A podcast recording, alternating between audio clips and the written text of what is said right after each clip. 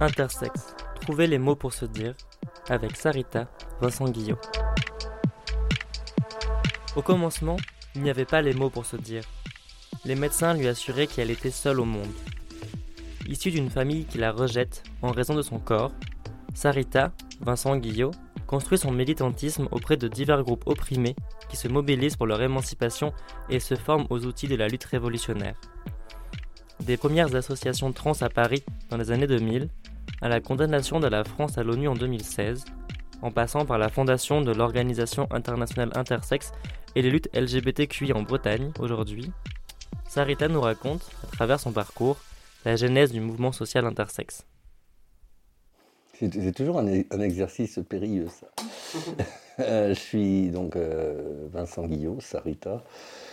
Euh, je suis une militante intersexe. Je suis cofondatrice de l'Organisation internationale intersexe en 2002-2003.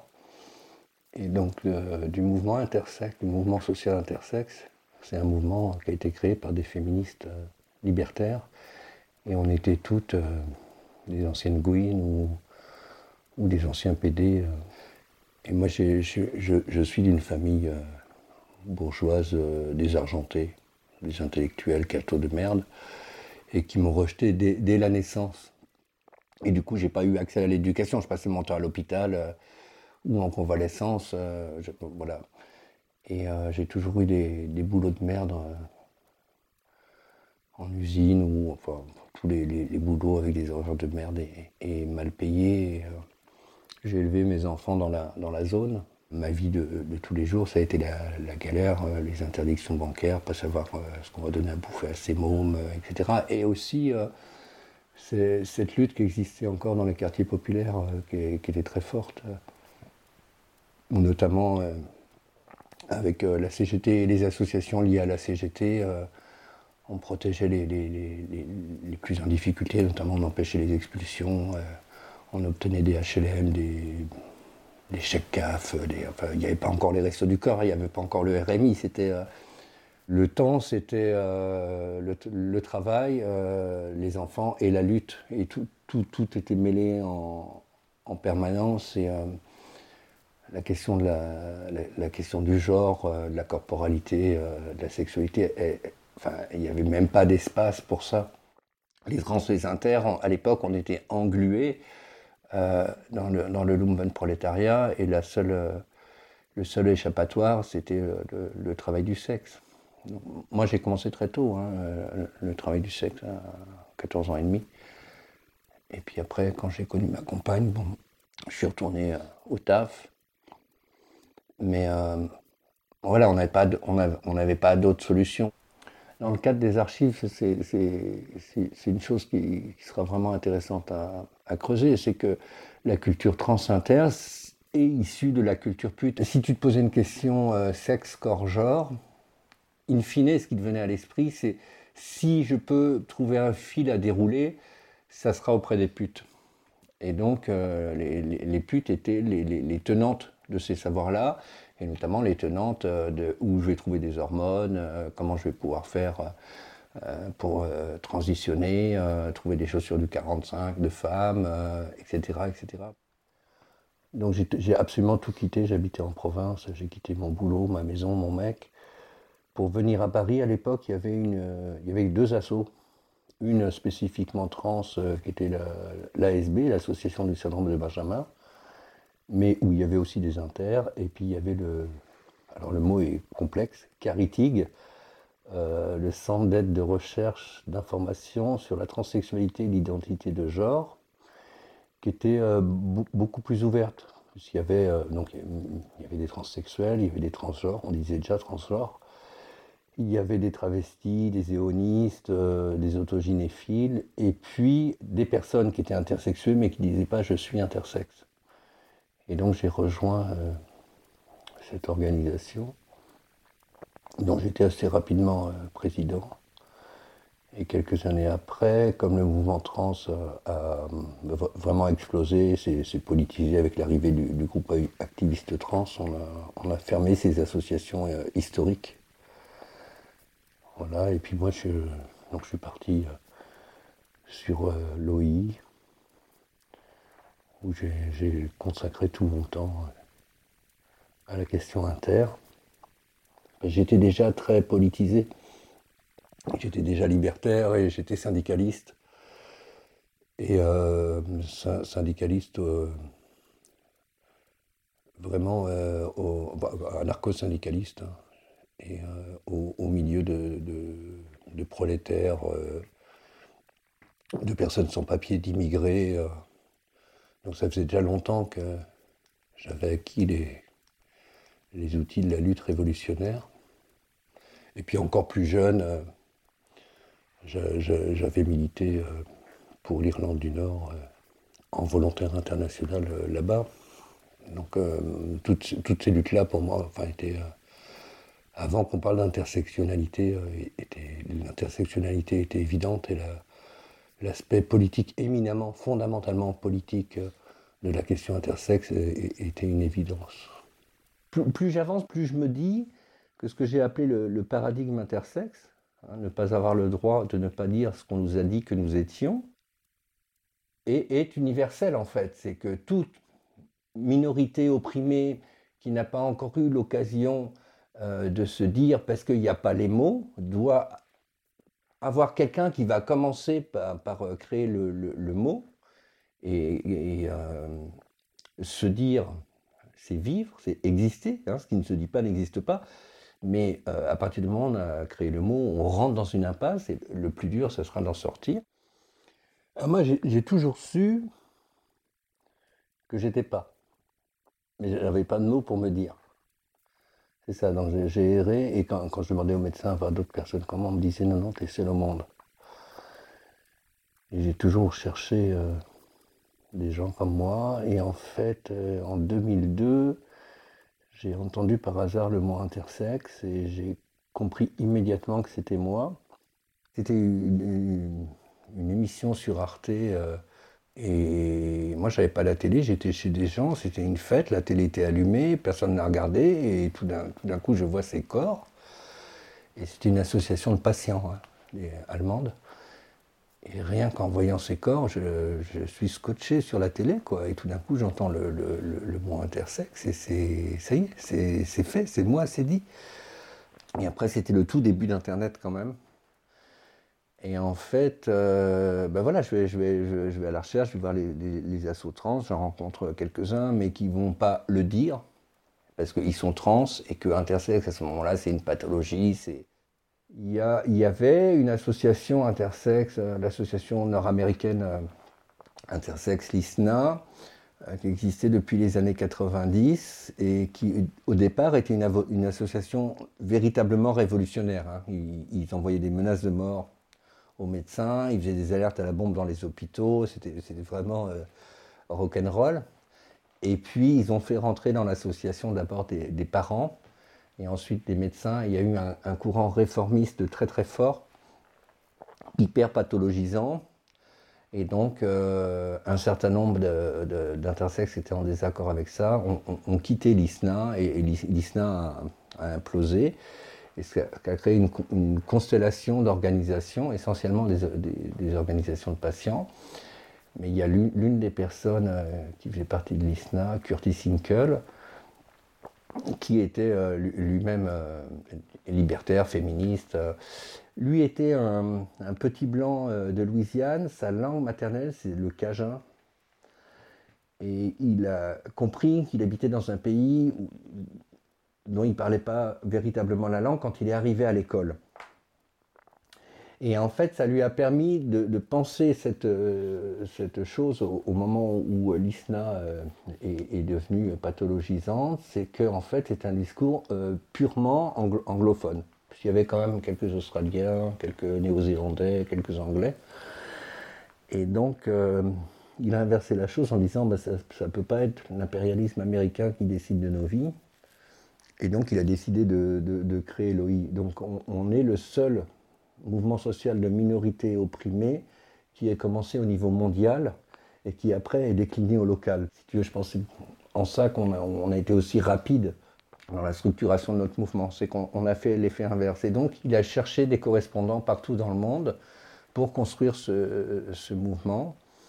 Et donc, il m'a contacté et, là, j'ai dit, bah oui, on y va, on fonce.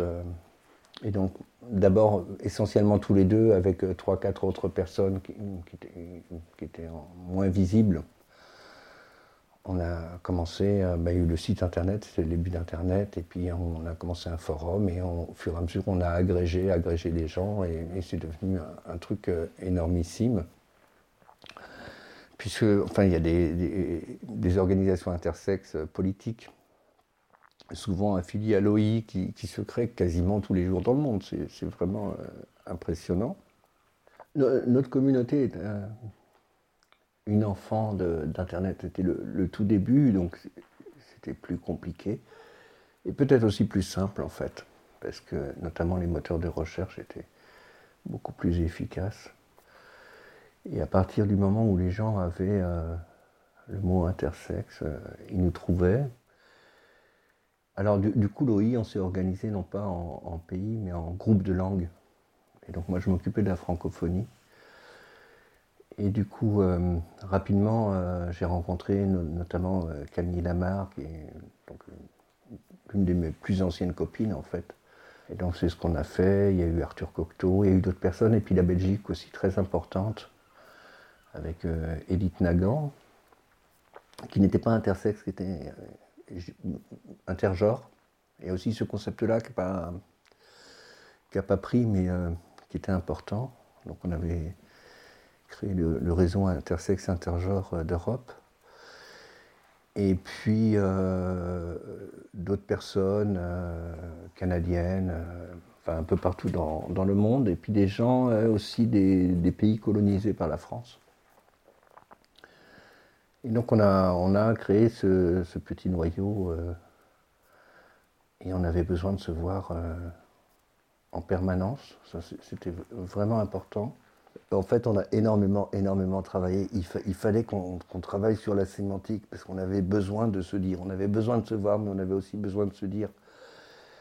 Et en 2006, j'ai créé, avec, ces copines-là, hein, euh, la première rencontre internationale euh, intersexe à Paris. On n'avait pas un rond. J'ai chopé les clés d'un bar euh, qui n'existe plus, qui était la, Petite Vertu, qui était un, bar hétéro-friendly parce qu'il était fermé au mois d'août, donc j'ai chopé les clés en disant euh, au taulier, écoute, euh, je te fais faire un mois de chiffre d'affaires et tu n'auras rien à faire. Donc il m'a dit ok, j'ai piqué toutes les clés des potes qui partaient en vacances au mois d'août. Et puis on, a invité plein de monde et en fait les gens sont venus et on a fait donc ces, premières universités d'été des intersexualités. Ça, a été le, premier gros rassemblement. Donc les matinées étaient consacrées aux, inter, c'était en non-mixité. Et les après-midi étaient consacrés euh, à des, conférences en fait, où il y avait des, alliés euh, qui intervenaient. Il y a, eu Cynthia eu, enfin, il y a eu pas mal de monde. Et le soir, on faisait la fête comme ça. Et pendant une semaine, on a fait ça. Et ça, a vraiment permis de, structurer euh, cet embryon communautaire euh, francophone. Et c'est de ça qu'a découlé donc euh, Nouvelle question féministe qui est sortie en, 2008, parce qu'en fait, quand on a organisé ça, on n'avait absolument pas pensé que ça serait quelque chose de, de fondateur, d'important. Et donc Cynthia Cross nous a proposé un numéro spécial, euh, la nouvelle question féministe, qu'on a, mis deux ans à écrire. Et c'est le premier ouvrage écrit euh, sur la question intersexe par des questions intersexes et quelques alliés, euh, qui est sorti et quand même dans la plus prestigieuse revue féministe. Donc on a fait un, truc fort à ce moment-là. Et puis s'est structuré et après est rentré à l'ILGA. Alors moi j'étais évidemment en tant que révolutionnaire fondamentalement contre. Ça, a été euh, un moment de, friction euh, très très fort.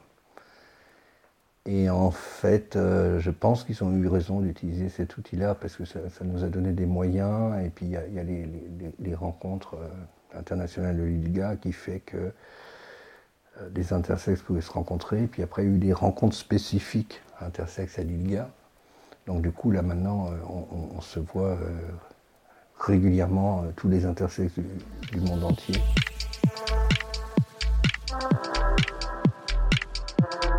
Moi, je me rappelle, ouais, ça levait dans les années, dans ces années-là, au, milieu des années 2000, où j'étais en Belgique et j'intervenais et il y a un Belge qui vient me voir en me disant, tu sais, je suis intersexe, mais euh, je rentre pas dans la salle, c'est trop violent pour moi. Euh. Et j'interviens. Et à la pause, je descends fumer ma clope et euh, il marche derrière moi et il me dit, fais ta valise, ma chérie, on va à l'hôpital. Et là, je me suis effondré dans ses bras. Parce que c'était typiquement ce qu'on nous disait, tu vois, on ne nous prévenait pas à l'avance quand on allait à la torture cette phrase-là, je ne sais, pas pourquoi. Euh, à ce moment-là, il a éprouvé le, besoin de me la susurrer à l'oreille alors qu'il y avait plein plein de monde autour de nous. Ces, sujets-là, moi je me, rappelle euh, un soir au Festival du film de Douarnenez, euh, on était une grande tablée d'intersexe. on avait mangé, tout ça, c'était hyper sympa. Et euh, c'est des bancs, et euh, ben, quand tu as été mutilé entre les jambes, euh, rester assis, ça, peut, ça peut faire très très mal. Et à un moment donné, j'ai eu mal, c'est comme des impulsions électriques dans ce qui reste des organes génitaux. Donc je me suis levé d'un coup, et les non-intersexes qui étaient avec nous m'ont dit Mais qu'est-ce qui t'arrive? Et les autres se sont mis à pleurer. et, du coup, après, on a pu enfin parler euh, de ça. On n'avait jamais abordé cette question-là euh, entre nous et les stratégies qu'on a justement pour éviter euh, d'avoir mal, qui, sont des, stratégies bien, bien faibles en fait, hein, parce qu'on ne peut pas ne pas avoir mal, mais quand même on a des petits trucs. Et voilà, c'est ça qui fait communauté, c'est pas pas notre drapeau, c'est pas l'inclusion du I dans LGBTI qui est, qui, est, hyper important, c'est l'accès à des droits des droits humains, mais c'est tous ces petits trucs-là où, au détour d'une conversation, d'un regard, d'un machin, euh, on va, euh, on va voir qu'il y, y, y a du commun. En fait, moi, moi je, dis, toujours, c'est les médecins qui ont créé la communauté intersexe. Si on n'avait pas été torturé, probablement que comme depuis des millénaires, on, aurait tenté de survivre dans la société, mais sans chercher à se, regrouper. Si tu veux, moi je, suis narcissique, j'ai toujours aimé mon corps. Euh, j'ai la chance de l'avoir connu avant mutilation, je suis la première génération. Les premières grosses mutilations, j'avais 7 ans, donc je, sais comment était mon corps avant. Je l'ai aimé pendant les mutilations, je l'ai aimé après, tu vois, même en vieillissant, je m'aime. Donc c'est facile, je suis à l'aise avec mon corps. Euh, l'immense majorité des, inters euh, n'aiment pas leur corps et souvent le détestent. Parce qu'une une évidence, quand tu as été torturé euh, physiquement et qu'on t'a retiré tes organes de, plaisir, qui sont devenus des organes de douleur, que tu as en permanence des infections urinaires, que, enfin, la, vie des inters est, quand même super compliquée, avec tout le tabou, le secret, les mensonges qu'on nous a nous a raconté, etc. Donc la, question de la fierté, je pense qu'il n'y a pas beaucoup d'inter qui peuvent dire je, suis fier d'être inter. Euh, moi, oui, pour rien au monde, je voudrais être autre chose et je, suis fier, je suis fier de notre empowerment qui est, vraiment euh, super fort et on n'est pas victimaire. Et euh, nous, on n'est pas là-dedans, on est des survivants. Donc, euh, enfin, la, question de la victimisation, elle, elle, se pose même pas. Alors, je veux dire, individuellement, on, peut être dans la plainte, et euh, je l'ai longtemps été, euh, et, j'accepte complètement que plein d'inter qui viennent me voir soient dans la plainte. Mais la, plainte, c'est n'est pas la victimisation. Mais on, est, on est loin d'être dans la fierté. Je pense que ce sera la génération d'après, ceux qui n'auront pas été mutilés, qui, pourront euh, développer ça. Après, euh, l'inclusion dans le mouvement LGB, tu vois, il était LGB, on est arrivé en, fait, on est arrivé en même temps que l'été. Hein. Les, premières assauts inter, c'est les années 90, donc fait les premiers assauts trans en fait. Hein. Mais sauf qu'on a eu beaucoup, beaucoup plus de mal, déjà parce qu'on n'arrivait pas à faire notre archéologie et notre généalogie au sens faut, dire du terme, hein, c'est aller rechercher des, figures euh, donc hermaphrodites dans notre histoire et après faire une généalogie de, l'oppression en fait pour pouvoir euh, la combattre. Et puis euh, ce rejet de, la part des LGB, alors les B ils n'ont jamais réussi non plus à vraiment créer un empowerment, et d'été parce qu'il euh, y avait une dynamique très forte de, la communauté trans. Et du coup, c'était un chemin plus rapide avec euh, une estime de soi que de se dire trans quand on était inter. Tu vois, si tu disais je suis inter, c'était les tortures, les mutilations. Euh, c'était pas glamour, ça faisait pas envie. Euh, et puis notre difficulté à accéder, ou notre impossibilité à accéder à la sexualité. Alors que les trans, très rapidement, il euh, y, avait euh, une, valorisation du corps, une érotisation et euh, un champ des possibles sexuels.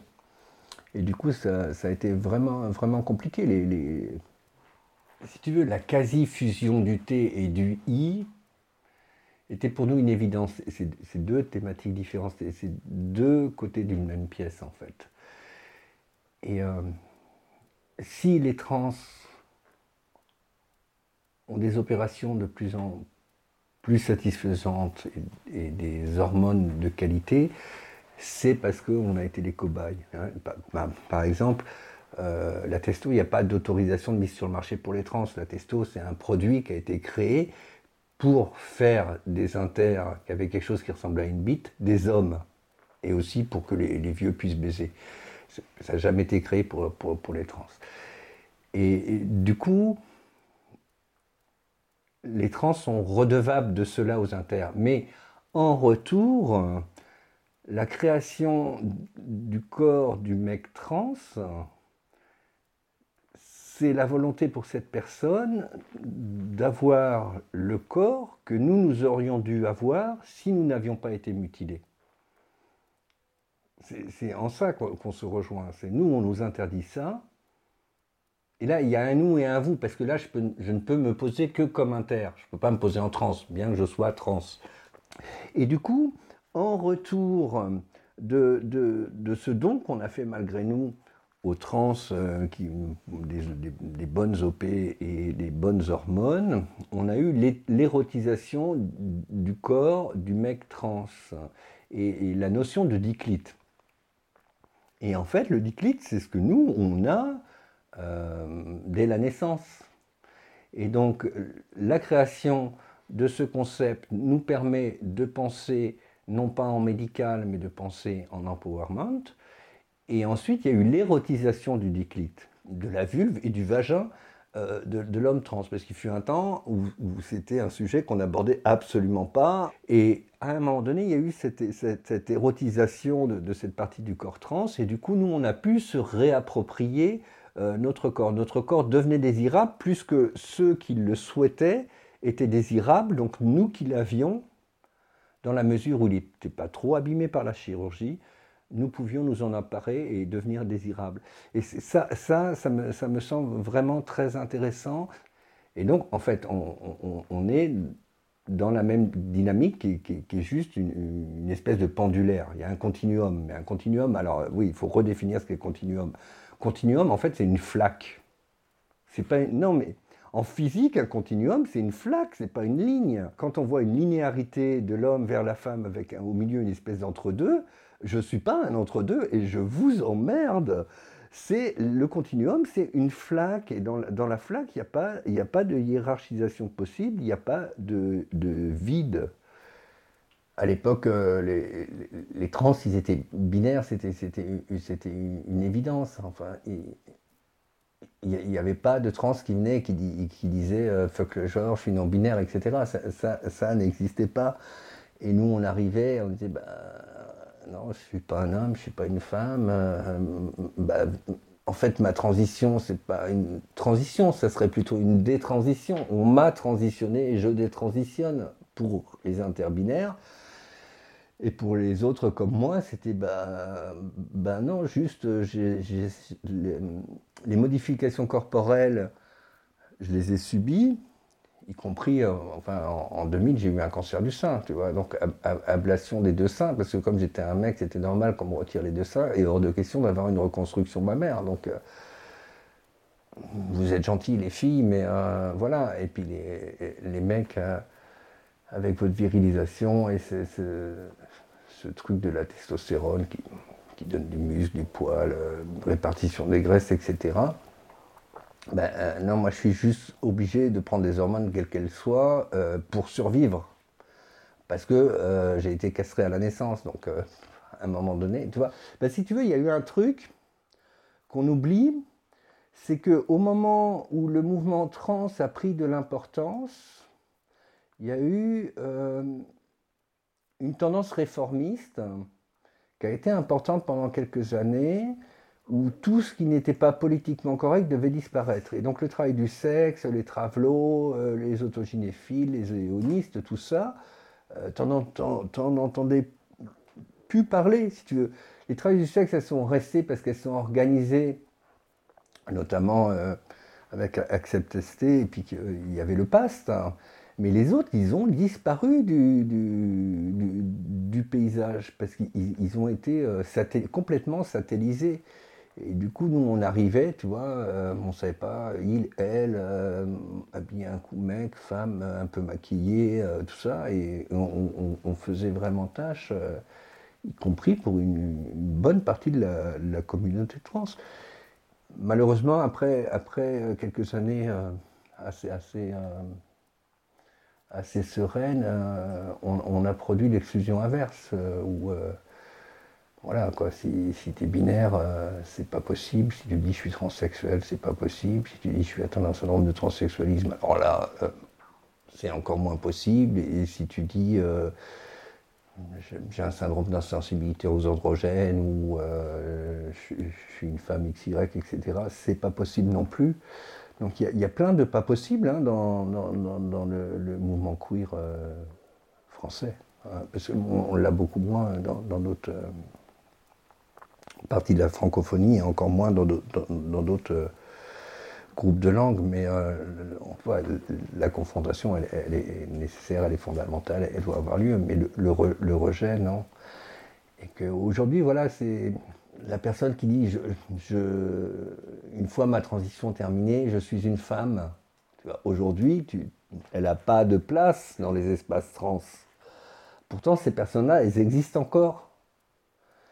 Et, moi, je trouve ça très dommage. On était tellement dans la merde, la fin des années 90, début des années 2000, que euh, on, avait tous besoin de, se voir et que le seul truc, c'est t'as pas le droit d'être raciste, antisémite, euh, sexiste.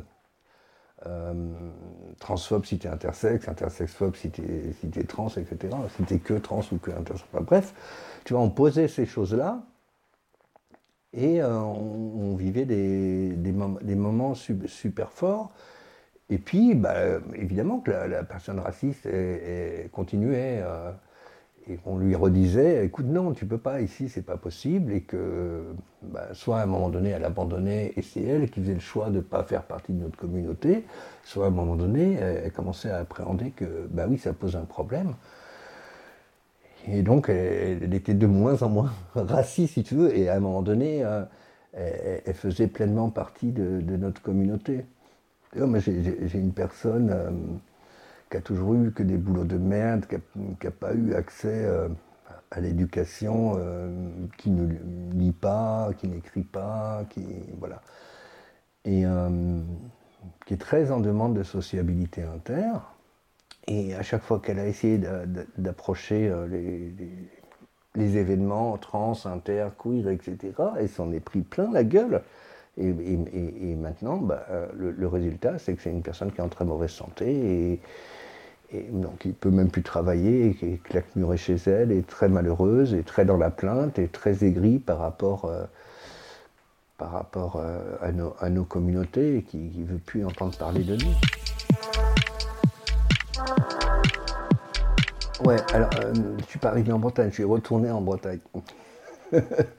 Ça, c'était l'objectif de, de, ma vie. Hein. C'était vraiment revenir en, Bretagne, c'est ma, culture, euh, ma langue, euh, voilà. Et euh, alors, la Bretagne est particulière, le Finistère est encore plus particulière, où il y a, une très très grande sociabilité. Je dis, toujours, les gens ne sont pas moins racistes et moins homophobes, mais tu ne vas pas te, permettre de, le dire frontalement comme ça, contrairement à d'autres régions. Et euh, culturellement, historiquement, il y, a une visibilité euh, gay, lesbienne, euh, trans et, inter dans, la culture bretonne.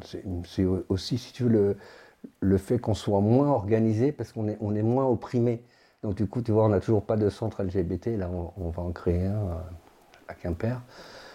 Mais il n'y avait pas on éprouvait moins le besoin de, s'organiser, puisque euh, en breton, il y a les mots pour le dire, euh, il y a dans, l'histoire orale, euh, et même écrite, hein, collective, il y, a, des personnes, y compris des personnes inter importantes. Donc c'était moins, moins compliqué. Et puis, mais moi, je, crois fondamentalement à, l'empowerment. je, suis une personne qui fabrique des outils tu vois, si l'outil n'est pas là, on va le fabriquer. Tu vois, ce putain de centre LGBT, n'existe pas. Et ben, et, et, ben merde, tu vois, la, mairie de Quimper a fait la connerie de se, déclarer euh, à l'unanimité première ville euh, LGBTQI de France, euh, en opposition à Orban.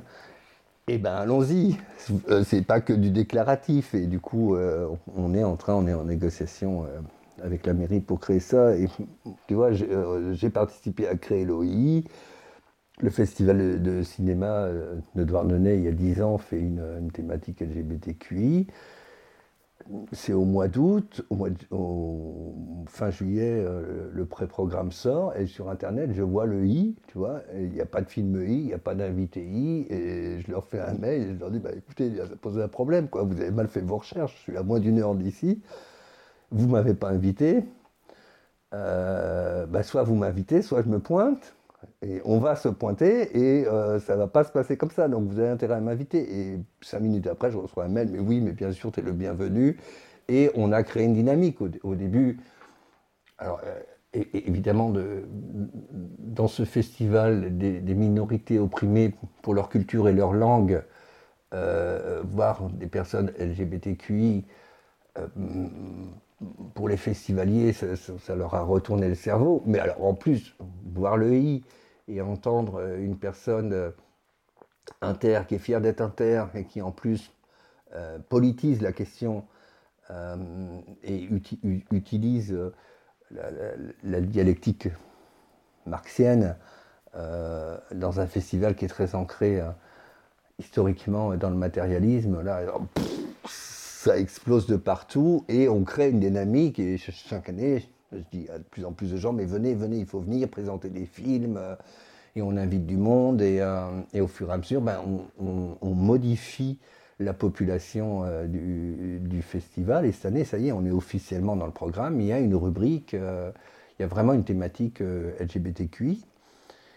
Et, et c'est ça, tu vois, euh, moi je dis toujours ce que, ce que je fais, tout, le monde peut le faire, tu vois.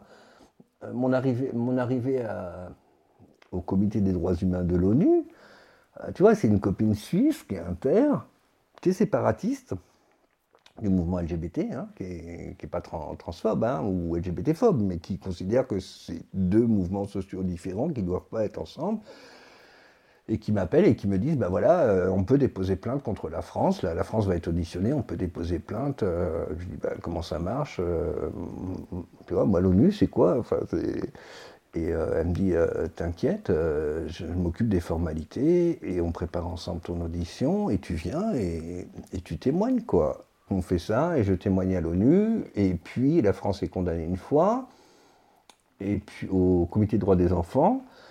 Et puis le, comité des tortures euh, me contacte et me dit mais oui, mais enfin c'est aussi des tortures, il faut, il faut venir témoigner. Waouh, ah bon, j'ai été torturé moi Ah ok, bon, on y va.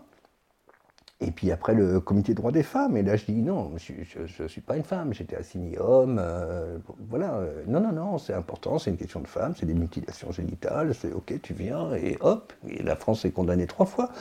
Je pense que ce que j'ai fait, moi, enfin, j'ai rien fait d'extraordinaire. Hein. Euh, il se trouve que je suis l'une des premières personnes à avoir été mutilée en France. Donc forcément, je vais être le premier à pouvoir conscientiser une fois adulte et euh, voilà. Moi, très très, jeune, euh, j'ai appris à m'échapper de, mon corps et de la société. Et, l'une de ces choses qui me l'a permis, c'est les plantes et ma, passion monomaniaque euh, pour la botanique. Et du coup, euh, mes, plus vieux ou mes plus vieilles amis euh, sont, mes bonsaïs. Il y en a que qui sont bien plus vieux que mon fils, par exemple, que j'ai depuis bien plus longtemps que mon fils. Enfin, que le fils qui est avec moi. Et, et pour moi, voilà, ça c'est c'est fondamental. Tu, me prives de mes plantes, je meurs. Euh, parce que c'est le seul moment, quand je suis avec elle, où tout ne tourne pas dans ma tête. Et j'ai créé une, relation avec elle et dans, mon, dans mon corps où on est très très nombreux, c'est la seule chose qui, qui faisait consensus. Et du coup, oui, j'ai toujours eu, euh, toujours eu euh, un espace de plantes, euh, en général un jardin, et quand j'ai pas de jardin, je fais des, murs végétaux à l'intérieur. Et ça, c'était important pour moi, mais pas seulement important pour moi, mais aussi pour pouvoir accueillir les miens. Mais j'ai toujours essayé de, de, créer ces espaces, ces espaces où on peut venir se poser, et quel est le meilleur espace pour se poser qu'un qu'un jardin fleuri ou une véranda. Ou, euh, voilà. Donc pour moi, c'est important. Et puis il y, a, une, autre chose, c'est la, reconnaissance. Et que le, monde de la botanique m'a accueilli. J'ai pas de diplôme de botaniste, j'ai pas fait d'études, mais je suis, je reconnu euh, par la communauté des, botanistes en tant que botaniste et je participe à des recherches, à de la conservation, de la multiplication, euh, ces, choses-là. Après, euh, il y a évidemment l'écologie, mais là, l'écologie en France est terriblement familiariste, binaire, essentialiste, euh, et du coup, c'est pas un monde reposant pour moi, c'est même un monde ultra violent, j'ai beaucoup, beaucoup été dans, ces milieux-là, milité. Euh, c'est absolument insupportable, ce, familiarisme. Au-delà, moi, l'hétérosexualité ne me, pose pas de questions. J'ai jamais compris ce qu'était la quelque chose, sexualité. L'homosexualité, la bisexualité, même la pansexualité, enfin je comprends pas quoi. Je veux dire, il y a juste des corps qui se rencontrent, ça le fait, ça le fait pas, c'est un moment de plaisir et point barre. Euh, donc pour moi, l'hétérosexualité en tant que système politique, évidemment, est un problème. Ça, on est d'accord. Je n'ai même pas besoin de le dire. Mais le fait d'être avec euh, des personnes hétérosexuelles, c'est pas, pas ça le problème. C'est euh, l'utilitarisme de la sexualité. Enfin, moi, je les plains, franchement. Je, plains tous les monosexuels, mais alors là, les, les hétérosexuels utilitaristes, waouh si vous voulez, même si j'ai été rejeté par ma famille, la culture familiale a quand même infusé en, moi. Et donc, euh, mon père était euh, archiviste euh, aux archives nationales. Et moi, j'ai vécu, le peu de temps que j'ai vécu dans ma famille, j'ai vécu dans des archives. Mais quand je dis dans des archives, c'est que dans notre chambre, il y avait des archives. Enfin, moi, j'avais pas de chambre, j'avais un placard. Et dans ce placard-là, il y avait des archives.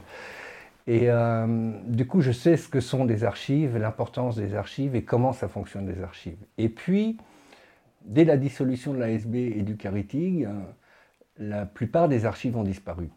Et du coup, j'ai tout gardé. Et puis à un moment donné, je crois c'est en, 2015, avec mon ex-mari, il avait décidé, puisqu'il est bibliothécaire, de, structurer ça et de créer le local de documentation trans et intersexe. Le volume d'archives inter, il est, je veux dire, ça, tient dans, trois cartons, hein. c'est trois fois rien. Mais euh, c'est euh, les premiers flyers, euh, les premiers textes qu'on a écrits, voilà, enfin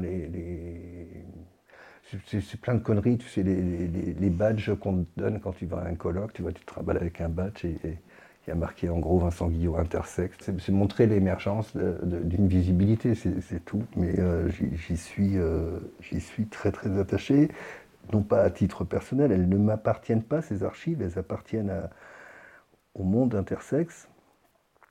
Et il faut absolument pas que, que ça se perde. Donc euh, là, on va les numériser et puis les envoyer à toutes les personnes qui ont participé à cette histoire-là pour arriver à faire notre histoire, on, doit faire une espèce d'enquête policière.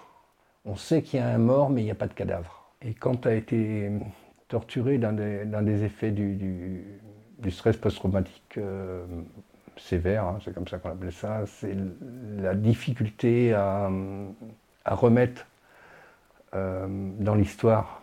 On est obligé, pour pouvoir survivre, on doit avoir une histoire. Donc on reconstruit une histoire à partir des éléments qu'on a.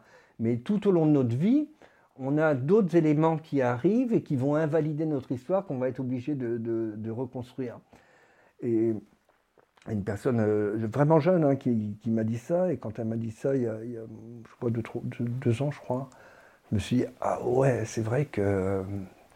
Et puis ça m'est revenu dans la gueule quand, j'ai eu ces problèmes de santé euh, cet automne. Et du coup, notamment, j'ai eu un, IRM. Et la, personne qui m'a fait l'IRM était une, femme de mon âge et, vient me voir avant en me disant écoutez, je ne comprends pas la commande, j'ai jamais eu ça à faire, euh, je comprends pas. Bah, je, peux essayer de vous expliquer. Elle a eu une, réponse assez, humaine euh, de dire bah, écoutez, on va voir ça ensemble parce que moi je ne sais pas. Et du coup, après, elle m'a appelé dans, dans, sa petite cabine là où il y avait tous ces écrans et on a regardé mon, intérieur. Donc c'est la première fois que je voyais mon intérieur. Et, donc elle dit, vous voyez cet endroit noir, là, cette espèce de grotte. Euh, donc c'est là où tout se passe et il n'y a rien. Et elle me dit, sauf au fond, vous voyez une espèce de champignon. Et là, je vous parle de mon intimité. Et cette espèce de champignon, en fait, c'est la base de l'utérus qu'on vous a retiré. Et la première claque. donc je, me maintiens euh, à la réalité. Et elle me dit, et donc vous aviez des ovaires? Pardon, vous êtes sûr de ce que vous dites? Elle dit, ah oui, mais moi je suis formel. Je dis, mais où est ma prostate? Et elle regarde et au bout de 10 minutes, elle me dit, ben non, je suis désolé, vous n'avez pas de prostate. Et du coup, moi je m'étais quand même construit sur une, ben, euh, sur ce truc de la, prostate, qui est quand même un truc dont on parle peu, mais qui est important, parce que c'est aussi un organe de plaisir, et puis c'est un, organe de danger pour les intersexes, du fait de l'hormonothérapie. Je suis sorti de là, mais complètement sonné. Et du coup, non, je vous parle de mon intimité parce que c'est pas parce que c'est mon intimité, c'est parce que moi, je suis en capacité de parler de mon intimité, et c'est pour montrer, euh, voilà, cette généalogie, cette archéologie, même à 56 ans passés, euh, enfin, on va dire, j'en avais 55 cet automne, euh, tu peux avoir des révélations sur ton histoire et qui vont euh, réincrémenter ton histoire et, te, réinstaller dans une nouvelle histoire. C'est ça l'histoire intersexe. Et il faut redealer avec son, son, son histoire tout en ayant l'air normal et pas folle. Un épisode réalisé par Néo Godi. Prise de son, Marin Lefebvre. L'entretien avec Sarita a été préparé par les membres du collectif Archives LGBTQI. Le Feuilleton des Luttes est un podcast produit par le collectif Archives LGBTQI et soutenu par la DILCRA, délégation interministérielle à la lutte contre le racisme, l'antisémitisme et la haine anti-LGBT.